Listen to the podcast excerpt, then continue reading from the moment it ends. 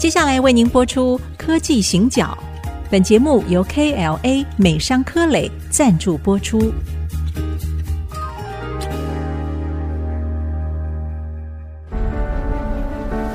从区域情势、产业变迁到文化体验，娓娓道来全球供应链的故事。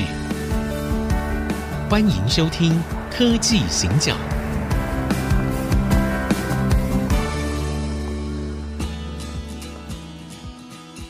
这里是 ICG 主客广播 FM 九七点五，欢迎收听《科技行脚》。我是黄金佑，我是人工智慧科技基金会执行长温怡玲。我现在手上呢，现在大家看不到，但是呢，我手上拿了一本热腾腾的一本新书，好跟大家报告一下，这是细岛的微雨机。好，然后旁边有一个副标叫做《半导体与地缘政治》。好，那么作者。现在来到了我的对面，就是黄金，都在。哎，对，一直都在。对，干嘛要故作神秘呢？因为其实啊，这本书要出书的消息，就是在前阵子就已经有有很多人开始问我啊，问我知不知道有这本书。然后大家通常在问的第二个问题就说：哇，社长好厉害啊，他不是很忙吗？然后不是又要教书，然后有很多演讲，对，然后呢，他又写了一本书哦，而且他不是去年才写。我说是，那个是。社长呢，给台湾半导体产业的年度报告。好，我不晓得 可不可以这样说。但是我们今天，因为我想哦，就是一本重量级的书，然后呢，作者又坐在我的对面，所以我们今天无论如何一定要来谈一下这本书。其实我们在节目里面这个题目是谈过的，半导体与地缘政治。那但是我们当然在节目，因为又是我们其实是 podcast 跟广播，所以我们不太能够很深入的去呃完全谈到这个书的内容。好，但是呢，我我想我们今天可以，呃，那个叫做第一手的访问作者，对社长，为什么我们在这个时候又需要这样的一本书？其实这是从二零一八年开始，我写的《巧借东风》。嗯，那为什么写《巧借东风》呢？就是 Trump 出重手，跟大陆有一些不同的方法在对应的时候啊，我们历史上称为美中贸易战的这一段是，是。那 before 贸易战真的开打之前呢、啊，大陆就大肆宣扬大基金的一些操作的方法。是，我在新竹园区，我经常有机会见到半导体业的老板，那我就问了几个老板，他们都很 worry，很很忧心。嗯，台湾半导体业的未来，毕竟过去的经验告诉我们，只要大陆学会了，基本上没有人可以做的比他们更便宜。是，没错，没错。然后我们就开始担心说，半导体业会不会被取而代之？呃，因为对方也说他们有国家队嘛，啊，其实其实你从一个角度来看，就是说大陆的 GDP 大概是台湾的二十六倍，是是韩国的十倍。嗯，大家还记得一九七零年代、八零年代，台湾开始在或跟韩国一样，就是创新的策略性的工业，好，包括科学园区啊这些东西开始出来了。我们都希望找到一个新的方法发展我们的产业。那台湾跟韩国的经济规模比较接近，嗯，所以大家各凭本事。是，那现在问题是，大陆的 GDP 是韩国的十倍，倍，台湾的二十六倍。对，用同样的方法跟我们竞争，我们还有活路吗？所以我在 COVID-19 之前，我去韩国讲课的时候，嗯，听课的是高丽大学的教授，还有一些官员，是，哦，是韩国的智库。我讲课讲到一半就灵机一动，我就说：恭喜各位了，如果游戏规则没有改变的话，嗯，朝鲜半岛即将成为中国大陆不可分割的一部分。为什么？因为方法一样嘛。是，这大概他们一百多年来的梦魇呢。对。好，然后我就开始在想，我就说，好吧，那如果我们要害怕，我们也应该要知道怎么样会害怕。嗯，就是说，到底大陆的市场占全世界多大？大陆自给率多少？如果他说他到啊，比如说二零二五年要达到自给率百分之七十啊，那他的方法是什么？那可能性是什么？成就的几率有多高？嗯，对台湾的影响是什么？没有人，没有人研究这个事情啊。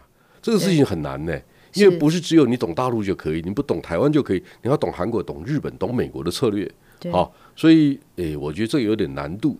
但好吧，那因为我们每天有不同角度的资料进来嘛，我们电子时报每天有将近一百则新闻，我我们一年要出三百本研究报告，我有机会听到研究人人员会帮我做简报。嗯，那我不懂了可以问他们啊。这样才有机会啊！对，所以说好吧，那我来写吧。所以我就写的《巧借东风》。二零一八年的时候，哎，对，那大家的反应还不错。嗯，那你知道，每写一本书，你会帮自己找很多的问题，因为你觉得，哎，这个问题可以更深入研究一下。是，你可以，哎，这个问题不太懂，你可以应该去问人家一下。好，那第二年我想到一件事情，冷战时期有所谓第一岛链，那我就开始想说，哎，我们现在叫科技岛链呢？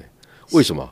因为全世界主要的记忆体在韩国人手上，嗯，Logic IC 控制 IC 在台湾人手上，是我讲是制造。所以我们现在是第一岛链呢，但是变成科技岛链，特别是以半导体为主，我就以这个为主题 写的第二本书叫做《科技岛链》。是。那写完了以后没多久又碰到另外一个问题啊，嗯，断链呐，因为两边吵架了，我就想啊，好吧，我再写第三本就叫锻炼之后。对。所以每一个都有它的议题嘛，哈。对。然后写到第四本书的时候，写到一大半，因为我会做很多笔记嘛，嗯，哎。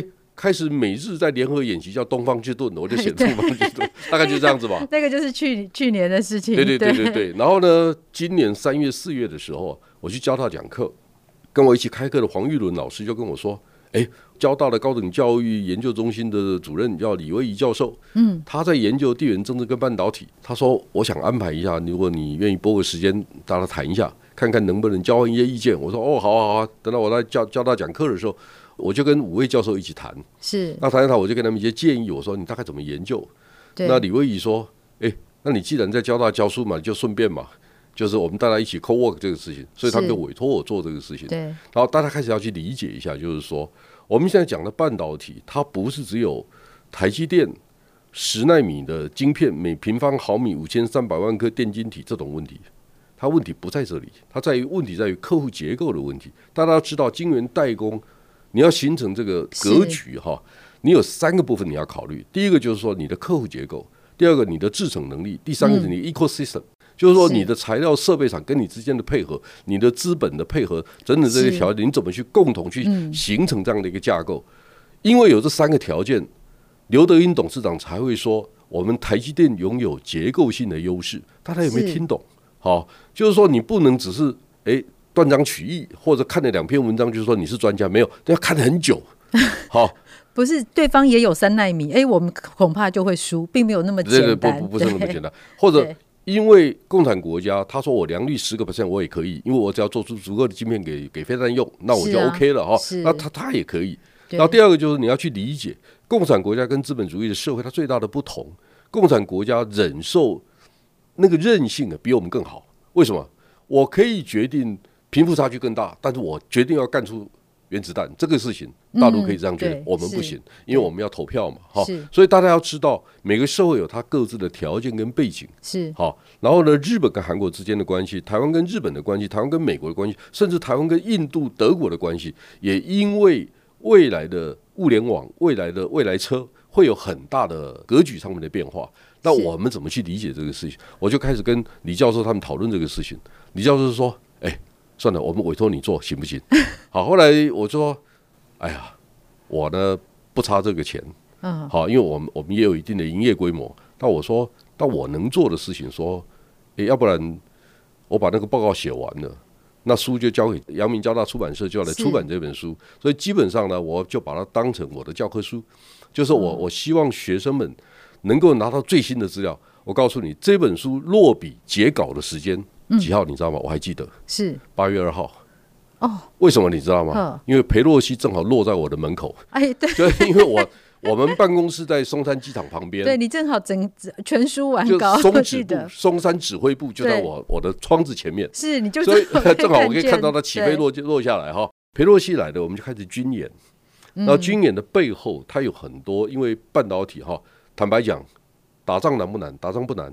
打仗之后怎么收拾才比较难，这是第一种问题。第二种问题就是说，你可以打赢，但是你用什么方法打赢？嗯，就如果我们熟读《孙子兵法》都知道“不战而屈人之兵，善之善者也”。好，所以如果一个国家经常用兵，你不可能拥有安和乐利的社会，因为用兵是一个非常耗费成本，甚至是情感上面半个世纪、二十年、五十年的。落差是这个时候你，你你真的会去想这个事情吗？第二个就是说，我们意见不合，难道一定要打架才能解决吗？就是说，如果我跟我弟弟两个感情不好，嗯，好吵吵架就不得了了，还动起拳头，哎，这个事情是什么样的情况啊？对，这是什么时代了？我还在跟你跟你比拳头，还还打架？我说，哎，为什么我一定要用这种方法才能跟你对话？是好。第二个就是说，对话之前。哎，无条件，你全部要听我的，我才跟你对话。这个事情我也谈不下去。哎，对，没错。好，这也没办法，就是说，因为我们是民主的社会，我们要回过头来，就是说，我们有我们的局限性。是民主的弹性，对我们面对大陆可能是僵化的，没有弹性，因为我们就不能回应这样的事情嘛。是，我们无法回应嘛。结构上就是不可能。那大陆不理解这个事情，那我们应该怎么办？是。好，最后一个就是说，我其实想到很多的问题哈。如果真的打起仗。那请问一下，半导体这个供应链要几年才才能恢复正常？是，我觉得这是一个非常严重的问题哦。尤其半导体不是只有台湾的命脉啊，这是全球所有的产业的命脉。好，那我们先休息一下，等一下来看到底万一有什么发生的话，那到底我们的危机是什么？危险跟机会？我们休息一下。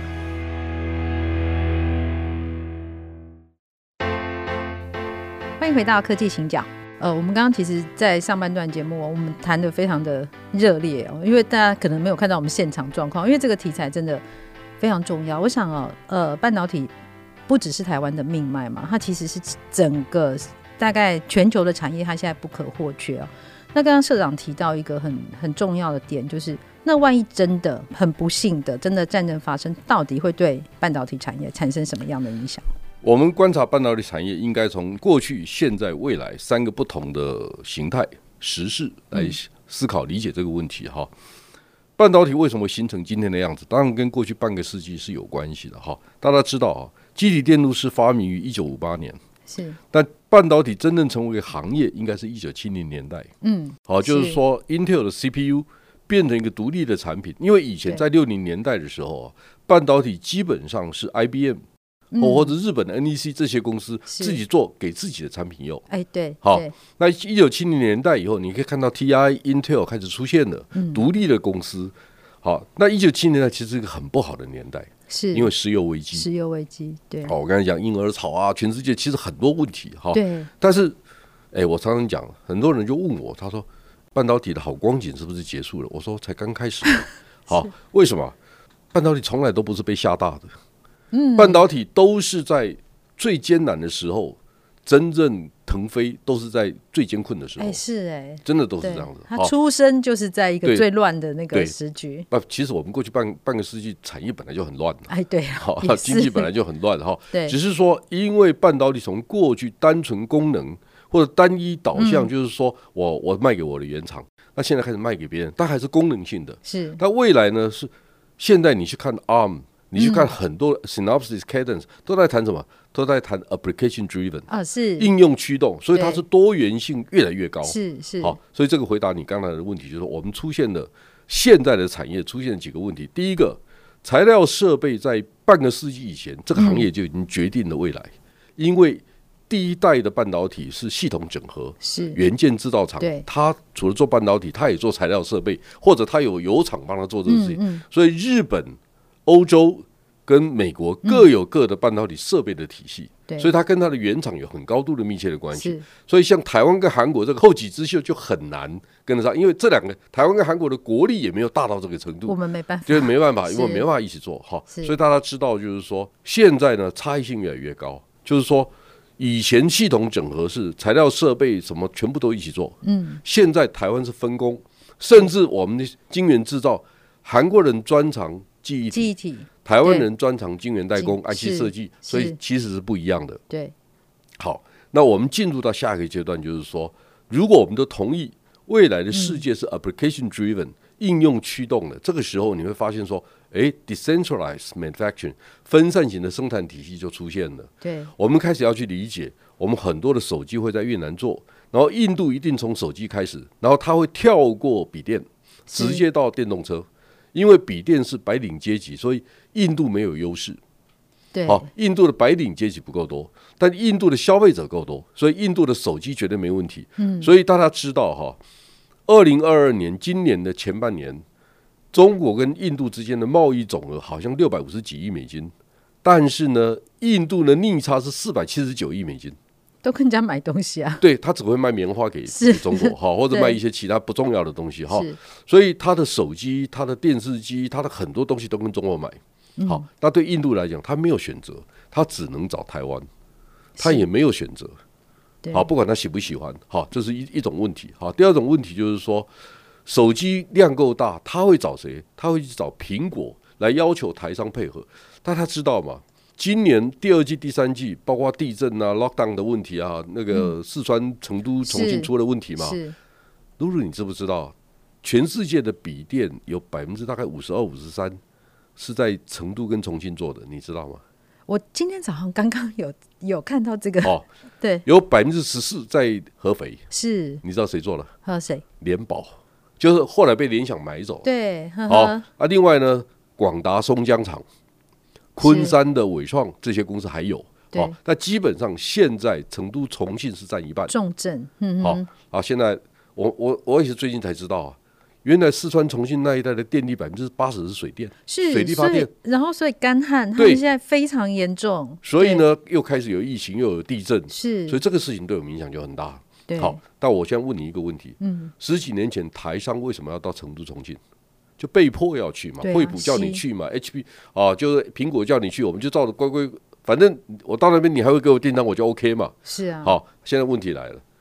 今年都被叫到印度去搞手机，我们就继续做吧。好，那其实啊，大家也不要难过哈。我先告诉大家我的看法：未来三五年，笔电全世界一年就两亿台，嗯，啊，手机呢大概就十三亿只到十二点五亿只之间，嗯，电视机大概就两亿台，是，好，这三个不太会改变，好，就是我的意思说，这个行业一直是不会在。大幅的，但也不会减少太多，嗯，大概就是哎，因为总是有需要，日常的换机啊，对对对对，它总是有需要嘛，哈，所以跟大家报告，这是坏消息也是好消息，always 是两面的。第一个，市场没有成长就不会有 newcomers，没没有人想玩，对，没有成长性嘛，你切切不进来，对，切不进来嘛，哈，它的价格结构会比较僵化，嗯，好，供应体系过去的优势就会继续存在，是这第一个问题。第二个问题，我们的对手到底是谁？嗯，好像也没有。为什么？现在如果你知道哈，有时候我们会觉得，哎，韩币今年贬值，台湾要不要跟着贬值？错，千万不要贬值。为什么？现在开始拼命买设备，因为我们的台币比它值钱。对，好，韩币是因为韩国的外债很多，所以它必须贬值，创造出口的竞争力。是，要不然它就没有价值。所以七八月份韩国的外贸出口是逆差将近一百亿美金，所以这是很严重的事情。是，所以韩国现在有状况。嗯，所以台湾呢？不景气的时候，台湾最有钱，谁怕谁？